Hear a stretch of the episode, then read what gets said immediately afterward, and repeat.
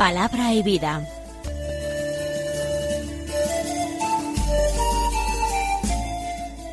Con el padre Manuel Horta, desde Sevilla.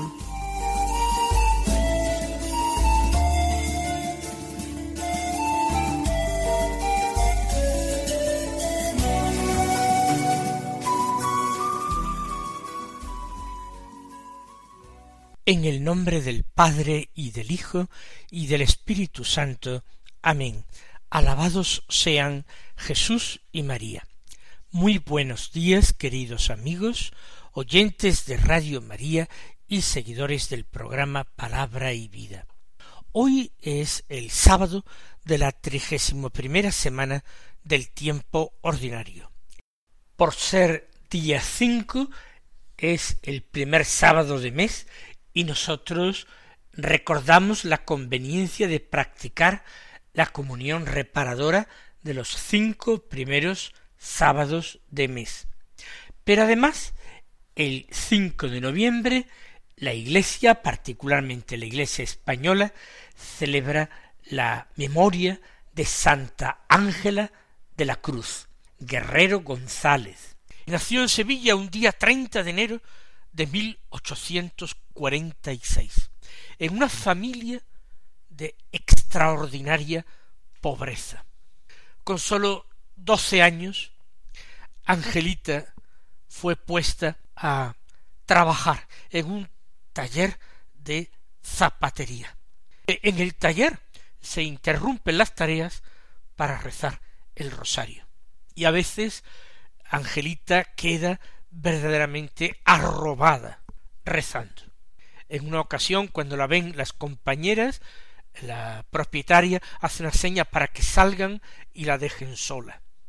Van al piso de abajo y al cabo de un rato apareció Angelita y dijo, eh, sonriendo y disculpándose, eh, perdonen que me había quedado dormida. Intentó en su juventud hacerse religiosa, Primero en las Carmelitas descalzas, donde entró para ser hermana lega. Después, por su salud y esa falta aparente de disposiciones, en las hijas de la caridad, pero también fracasó este intento de vida religiosa. Su director espiritual, el padre Torres, otro gran santo, la va llevando y orientando y le pide que escriba todo lo que se le ocurra. Y ella va diseñando lo que va a ser la idea de una fundación, para vivir en la pobreza más absoluta entregadas a la caridad más heroica, para vivir a la sombra de la cruz. Y así, en total pobreza, cuatro mujeres empezaron a vivir pidiendo limosna y repartiendo la limosna que recibían, visitando a los enfermos pobres en sus domicilios, preparándoles la comida, cuidándolos maternalmente, limpiándoles la casa y amortajándolos cuando morían. Cuando Ángela de la Cruz murió ya octogenaria el 2 de marzo del año 1932, el Ayuntamiento de Sevilla, republicano de izquierdas, votó unánimemente el cambio de nombre de la calle en que se situaba su convento para llamarle calle de Sor Ángela de la Cruz. Y siempre fueron rodeadas por el cariño popular y el respeto más hondo, tanto en Sevilla como en todos los lugares donde ellas fueron a seguir desempeñando este carisma extraordinario en la Iglesia. Vamos ahora a escuchar la palabra de Dios que se proclama en la liturgia de la misa del día. El Evangelio sigue siendo de San Lucas. Ya estamos en el capítulo dieciséis, del que tomamos los versículos nueve al quince que dicen así. En aquel tiempo decía Jesús a sus discípulos, Ganaos amigos con el dinero de iniquidad, para que cuando os falte os reciban en las moradas eternas. El que es fiel en lo poco, también en lo mucho es fiel. El que es injusto en lo poco, también en lo mucho es injusto. Pues si no fuisteis fieles en la riqueza injusta, ¿quién os confiará la verdadera? Si no fuisteis fieles en lo ajeno, lo vuestro, ¿quién os lo dará? Ningún siervo puede servir a dos señores, porque o bien aborrecerá a uno y amará al otro, o bien se dedicará al primero y no hará caso del segundo. No podéis servir a Dios y al dinero. Los fariseos, que eran amigos del dinero, estaban escuchando todo esto y se burlaban de él. Y les dijo, Vosotros os las dais de justos delante de los hombres, pero Dios conoce vuestros corazones, pues lo que es sublime entre los hombres es abominable ante Dios. Recordamos que Jesús había sido invitado a comer en casa de un fariseo, eso ha provocado ciertos enfrentamientos y ha dado lugar a varias enseñanzas de Jesús. Luego en el capítulo quince también hemos visto a los fariseos que criticaban a Jesús porque acogía a publicanos y pecadores y comía con ellos. Y esta murmuración de los fariseos ha dado como reacción por parte de Jesús eh, la narración de las parábolas de la misericordia, de la oveja perdida, de la dracma perdida y del hijo perdido o hijo pródigo. Ahora en este capítulo dieciséis, este enfrentamiento con los fariseos sigue muy vivo, muy encendido, y va a dar lugar a las críticas de Jesús y las burlas de los fariseos a la enseñanza del Señor. Comienza Jesús enseñando a sus discípulos. Ganaos amigos con el dinero de la iniquidad. ¿Qué quiere decir esto? La anterior traducción del texto evangélico quizás no fuera tan fiel al original griego, pero expresaba con más claridad el significado. Así como entre ambas traducciones del texto litúrgico del Evangelio apenas hay diferencias, solamente la moderna traducción auspiciada por la conferencia episcopal aporta ciertos retoques al texto antiguo, en el Evangelio de hoy sí encontramos bastantes diferencias. Como me preguntaba cuál es el significado de esto, el dinero de la iniquidad, ganaos amigos con el dinero de iniquidad. El dinero de iniquidad es el dinero que se emplea en este mundo que es un mundo inicuo porque está sometido al príncipe de este mundo que es el diablo. Está Jesús simplemente recomendando que hagamos buenos negocios materiales, mundanos, que ganemos mucho dinero, que eso es importante. De ninguna manera Jesús no nos está enseñando nada de esto. La enseñanza es de tipo parabólico y si el Señor emplea comparaciones, no es para tomarlas en un sentido inmediato y literal, sino para buscar en esa comparación un criterio de actuación, una enseñanza. Con el dinero, con el dinero material, uno puede ganarse amigos. Quizás podremos arguir que no buenos amigos, sino que podremos ganar amigos interesados, personas que fijándose principalmente en lo que tenemos más que en lo que somos, nos demuestran exteriormente amistad porque quieren beneficiarse de ella. Jesús dice Ganaos amigos con el dinero de la iniquidad para que cuando os falten os reciban en las moradas eternas. Bueno, con el dinero de iniquidad es posible granjearse ciertas amistades y cuando falte ese dinero aprovecharse de esas amistades que me deben cosas para mantenerme en mi situación para seguir siendo recibido entre ciertos círculos de personas. Pero Jesús invita a que cuando falte ese dinero injusto nos reciban en las moradas eternas. ¿A qué se refiere? ¿Al cielo? Sí, sin lugar a dudas. ¿Qué quiere decir Jesús? ¿Que es posible comprar el cielo? En cierta manera, hay que decir, en cierta manera.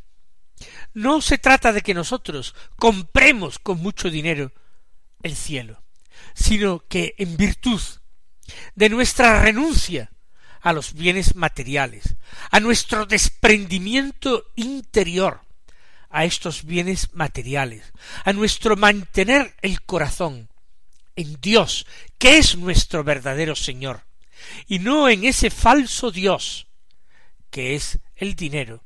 Gracias a esto, nosotros podremos conseguir que nos reciban en las moradas eternas. Por tanto, para algo vale el dinero y las riquezas de este mundo. ¿Para qué valen? Para dejarlos, para emplearlos bien en beneficio del prójimo. Pero en definitiva, las riquezas valen para renunciarlas a ellas. Y mostrando con esta desposesión a Dios nuestro Señor, que lo que nos importan no son esas riquezas, sino el único tesoro que como tal valoramos, que es su Hijo único Jesucristo. Ese es nuestro tesoro de verdad, renunciando a esas riquezas materiales, sabiendo despojarnos de ellas en el momento oportuno, en un acto de generosidad, en un acto de caridad solidaria para con los demás. De esa manera Fíjense qué curioso, las riquezas, las riquezas inicuas, el dinero de iniquidad, nos ayudan a alcanzar el cielo, las moradas eternas. Ahora sigue dando el Señor una serie de instrucciones que podrían estar relacionadas con esta misma enseñanza, pero que podrían aplicarse también a otras enseñanzas diversas en otras circunstancias eh, distintas. Dice Jesús, el que es fiel en lo poco, también en lo mucho es fiel. No se trata de un simple principio de prudencia, no se trata solamente de una mera observación de la realidad. Jesús está invitando al discípulo a la fidelidad en lo poco. Quizás no tengamos oportunidades en nuestra vida de mostrar nuestra fidelidad en grandes asuntos, en asuntos importantes. Quizás nuestra vida transcurra toda ella en lo pequeño, en lo cotidiano, en lo rutinario, en lo gris, quizás en nuestra vida nunca surja lo heroico, lo épico, lo romántico, quizás nos movamos en una vida que nos parece en ocasiones prosaica y vulgar. Si no tenemos ocasiones de mostrar fidelidad en los asuntos importantes, en ocasiones trascendentales, tiene mucho valor para Dios que mostremos esa fidelidad en los pequeños detalles. El que es fiel en lo poco también es fiel en lo mucho. Y Dios que conoce los corazones de los hombres, lo sabe y lo tiene en cuenta, y nos mide por nuestra fidelidad a lo pequeño, sabiendo que nunca tendrá quizás ocasión de medir nuestra fidelidad en los grandes asuntos. En sentido contrario, afirma el Señor a continuación, el que es injusto en lo poco, también en lo mucho es injusto. Tal vez no tengamos que decidir grandes cuestiones, no tendremos ocasión de ser injustos en cosas trascendentes, importantes.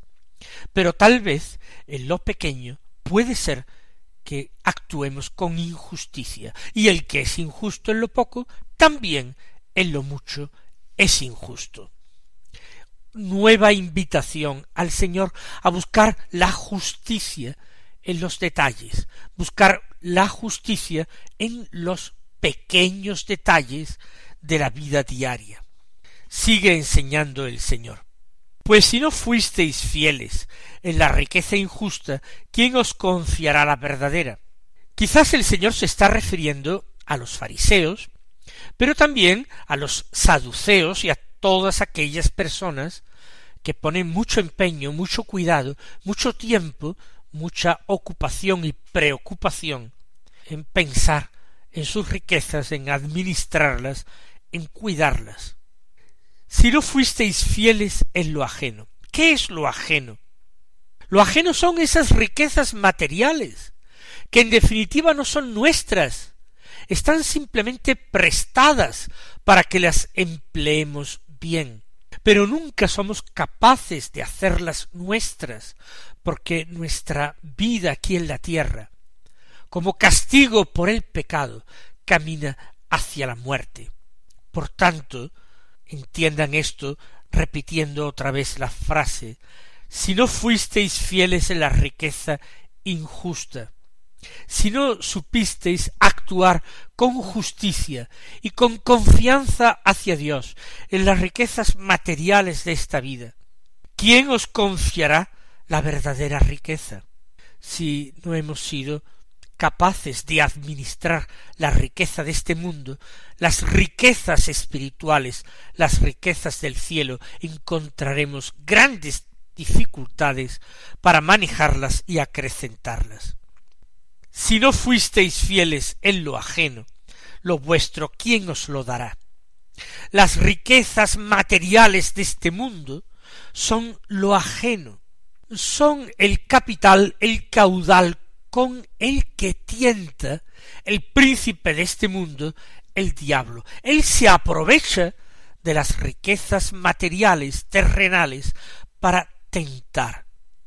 Así pues, si no fuisteis fieles en lo ajeno, lo ajeno es lo que pertenece al príncipe de este mundo, las riquezas materiales, aunque creáis que son vuestras, no lo son, nunca lo son totalmente, si no podríais llevarlas a la tumba, o mejor dicho, podríais llevarlas a la vida eterna, y no es así. Las riquezas materiales se quedan aquí, las únicas riquezas que son vuestras y podéis llevar a la otra vida son las riquezas espirituales. Por tanto, como dice Jesús, si no fuisteis fieles en la riqueza injusta, si no fuisteis fieles en lo ajeno, que son las riquezas materiales, lo vuestro, que son las riquezas espirituales, que son los dones del Espíritu Santo, que son las gracias de Dios, ¿quién os las dará? Si sólo os preocupáis de esto, de lo terrenal, de lo material. Y ahora es el momento de enunciar el gran principio general, el gran criterio de actuación. Ningún siervo puede servir a dos señores. Qué importante es asimilar esto y tomarlo como criterio de discernimiento. Qué importante es grabar profundamente en nuestro propio corazón esta enseñanza de Jesús. No podéis servir a dos señores. Ningún siervo puede hacerlo. ¿Por qué? Se fija Jesús en lo que observa en el mundo. Porque o bien aborrecerá a uno y amará al otro, se pondrá de parte de uno de los dos y se pondrá de parte de uno de los dos en contra del otro, sobre todo cuando sus intereses sean contrarios y choquen. O bien, dice Jesús, se dedicará al primero y no hará caso del segundo. Es imposible mantener una doble lealtad. Imposible. Uno termina decantándose por una de ellas y la otra es perjudicada porque en estas relaciones humanas basadas en la confianza, el administrador, por ejemplo, o se es totalmente fiel se es profundamente infiel. Por tanto, como es imposible servir a dos señores, eso quiere decir que a uno de esos dos se le va a hacer profundamente infiel. O bien aborrecerá uno y amará al otro, o bien se dedicará al primero y no hará caso del segundo. Y explicita el Señor con mucha claridad a qué o a quiénes se está refiriendo. No podéis servir a Dios y al dinero. ¿Qué quiere decir esto? ¿Que hay que ser pobre de solemnidad para servir a Dios? No, simplemente no hay que servir al dinero. En ocasiones habrá que servirse del dinero para eh, subsistir, para mantenerse, para ayudar a otros, para realizar buenas obras. Pero siempre servirse del dinero. Nunca terminar siendo siervo del dinero. ¿Y cómo sabemos que hemos llegado a ser siervos del dinero? Si observamos el tiempo que le dedicamos. Ahí nos daremos cuenta quién es en la vida real nuestro verdadero Señor.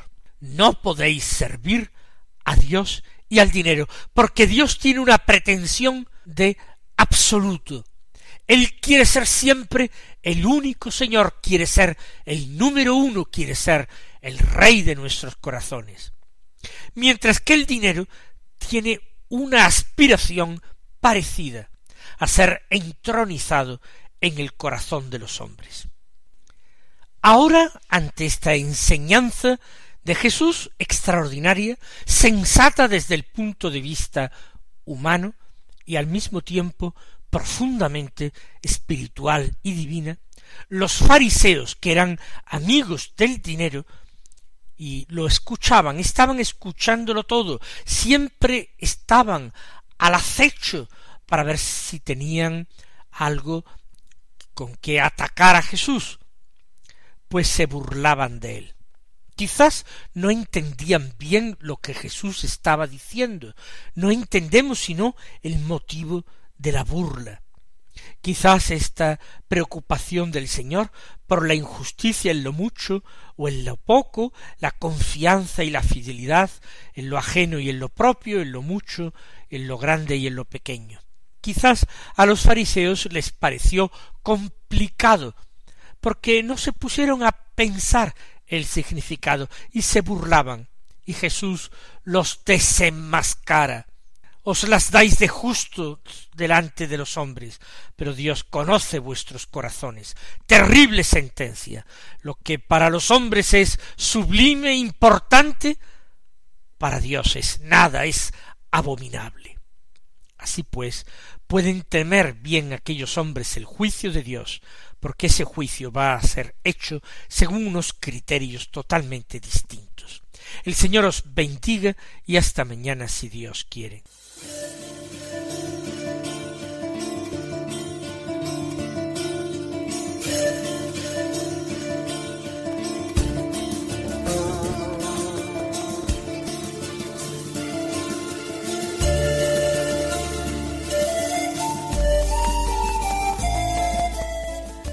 Concluye Palabra y Vida, un programa dirigido desde Sevilla por el Padre Manuel Horta.